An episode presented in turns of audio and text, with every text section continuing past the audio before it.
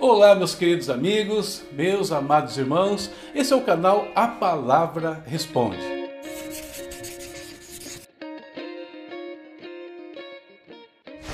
Aqui com vocês, Pastor Sinésio, e hoje nós vamos responder perguntas e dúvidas enviadas por vocês que assistem nossos estudos, palestras e outras atividades. E temos diversas perguntas para trabalhar. Hoje temos uma muito interessante. E aqui comigo temos os nossos amigos aqui, nossos, a nossa equipe de trabalho. E como é o primeiro dia, vocês vão conhecer, não conhecer, mas conhecer, tá? A equipe que está aqui. Nós temos aqui a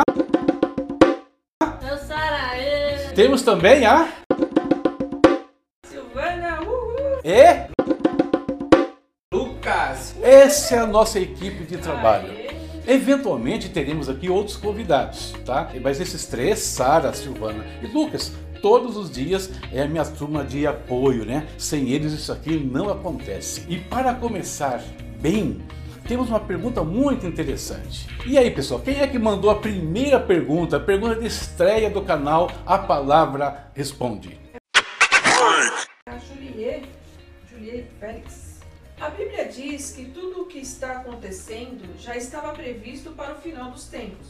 Por que foi levantado um jejum pela nação? Isso não faz parecer que estamos tentando retardar o que já estava profetizado para acontecer? Muito bem, essa é a pergunta da Juliet. Não tem como responder essa pergunta da Juliet sem pensarmos sobre a questão da profecia. O que é a profecia em si? Ela é a revelação de um fato, ou biblicamente falando, ela é uma palavra de conhecimento. E como que ela opera? Está aqui o profeta no tempo presente. Esse profeta, Deus dá a ele uma visão sobrenatural, é a chamada palavra de conhecimento. E com isso ele vai chegar a um fato acontecendo num tempo futuro. Então o profeta ele tem uma visão do futuro e ele vem para o tempo presente e anuncia um fato. Basicamente, isso é a profecia. Agora, existem diversos tipos de profecia. Existem profecias que são aquelas onde Deus está trabalhando um propósito dele. Quer ver um exemplo de, um, de uma profecia assim? Profecias acerca do nascimento de Cristo. O nascimento de Jesus era necessário, teria e teve que acontecer por conta do plano de redenção. Não tem como mudar isso. E pegando o profeta Miqueias como exemplo, Miqueias 5:2, você pode conferir essa informação. O profeta tem uma visão. Ele vai até o futuro em espírito, ele enxerga lá, na cidade de Belém, o nascimento do Messias. Aí ele vem para o tempo presente dele e diz o seguinte: E tu, Belém Efrata, de maneira nenhuma é a menor entre as milhares de Judá. De ti me sairá aquele que vai ser o guia de Israel. Miqueias fala isso séculos antes do nascimento de Cristo. Esse evento ele não será mudado de forma alguma. Porém, haviam outras profecias um pouco diferentes. E um dos exemplos que eu posso usar aqui é o exemplo do profeta Jeremias. Quando Deus manda ele advertir o povo de Israel antes do cativeiro babilônico, antes de se tornarem escravos na Babilônia. Olha o que Deus fala para eles. Nós vamos ler esse texto aqui. Quem vai, quem vai me ajudar a ler esse texto? Leia aí, por favor, então. Jeremias 18. Então a palavra do Senhor veio a mim, dizendo: Casa de Israel, será que não posso fazer com vocês como fez esse oleiro? Diz o Senhor. Eis que, como barro na mão do oleiro, assim são vocês na minha mão, ó casa de Israel. No momento em que eu falar a respeito de uma nação ou de um reino para o arrancar, derrubar e destruir, se essa nação se converter da maldade contra a qual eu, fa eu falei, também eu mudarei de ideia a respeito do mal que pensava fazer-me. E no momento em que eu falar a respeito de uma nação ou de um reino para o edificar e plantar, se ele fizer o que é mal aos meus olhos e não obedecer a minha voz, então eu mudarei de ideia quanto ao bem que havia prometido fazer. Portanto, fale agora ao povo de Judá e aos moradores de Jerusalém, dizendo: Assim diz o Senhor: Eis que estou forjando uma calamidade e formando um plano contra vocês. Por isso, convertam-se cada um de vocês do seu mau caminho e corrijam a sua conduta e as suas ações. Olha o que o profeta está dizendo para o povo de Israel. O mal vai vir sobre vocês. Algo de ruim vai acontecer com vocês. E se nós lemos os profetas Jeremias, Ezequiel, uh, Daniel, eles narram que fatos são esses. Mas perceberam o que Deus está falando? Se o povo mudar, se o povo se arrepender, esses fatos não ocorrerão. Esses fatos podem ser impedidos. E tem um exemplo muito interessante no livro do profeta Jonas. Vocês conhecem a história, né? É uma história muito famosa. Jonas foi enviado por Deus para pregar na cidade de Nínive. Olha o texto. É Jonas 3, né? 3, 1 a 4. Isso, Jonas 3. Pela segunda vez veio a palavra do Senhor a Jonas, dizendo: Levanta-te e vai à grande cidade de Nínive e lhe proclama a mensagem que hoje te ordeno. Levantou-se, pois, Jonas e foi a Nínive, segundo a palavra do Senhor. Ora, Nínive era uma grande cidade de três dias de jornada. E começou Jonas a entrar pela cidade, fazendo jornada de um dia, e clamava, dizendo: Ainda quarenta dias e Nínive será subvertida. Olha só, Deus manda Jonas a Nínive, Nínive é capital então do Império Assírio, e manda ele anunciar o seguinte: essa cidade será subvertida, ou seja, destruída. Deus está falando. É uma profecia sendo entregue àquela cidade. Agora, a profecia aconteceu de fato? Vamos ver o segundo texto, vamos ver o desfecho da história. E os homens de Nínive creram em Deus e proclamaram um jejum. E vestiram-se de saco, desde o maior deles até o menor.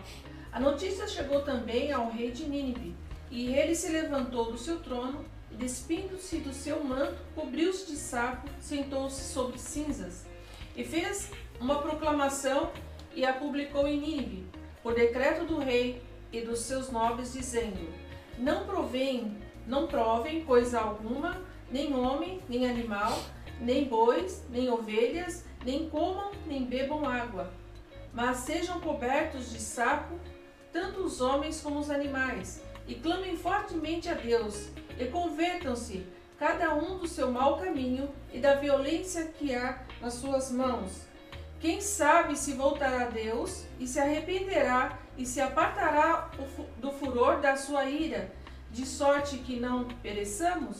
Viu Deus o que fizeram, como se converteram do seu mau caminho, e Deus se arrependeu do mal que tinha dito, desfaria e não o fez. A profecia foi dada: Nínive será destruída.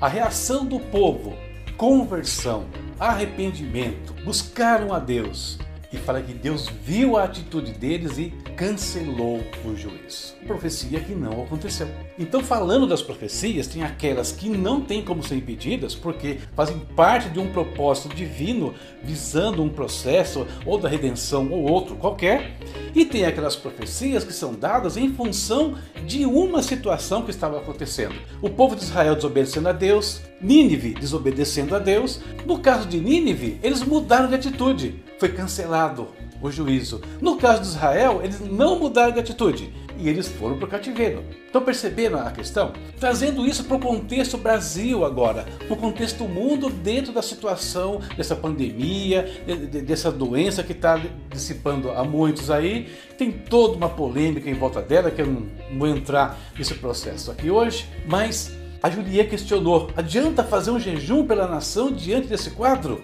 Quando nós olhamos para o quadro de Israel lá, antes do cativeiro, quando nós olhamos para o quadro de Nínive, antes de ser destruída, Deus alertando eles por que ia acontecer? A resposta sim, adianta. Por quê?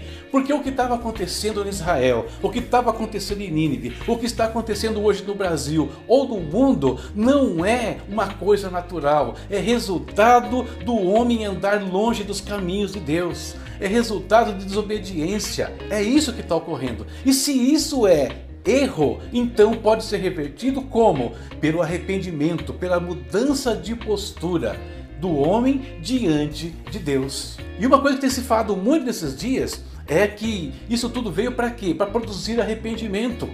Arrependimento não só no mundo, não só entre aqueles que não conhecem a Deus, mas também dentro da própria igreja, porque a igreja também está sendo afetada por isso. Então pode ser mudado sim, o jejum não é inútil. O jejum salvou Nínive, o jejum salvou o próprio Israel em outros momentos. Fizeram jejuns lá nacionais para evitar ataques. Josafá foi um dos reis que fez isso com grande sucesso. Deus impediu a destruição do povo. Então, queridos, é possível sim, o jejum elevado Orar por algumas situações, sim, é válido. Clamar a Deus, sim, é válido, principalmente por aquelas que são resultado das nossas ações, de erros ou de escolhas ruins que nós fazemos na nossa vida. Então vale a pena, Deus vai nos atender se nós nos arrependermos e mudarmos os nossos caminhos. Eu acredito que isso tenha é, esclarecido a pergunta da Juliet. O que, vocês acham? Tudo bem para vocês? Alguma dúvida ficou para vocês aqui? Tranquilo? Então, Juliet, é isso aí. Você, a sua pergunta abriu o canal A Palavra Responde.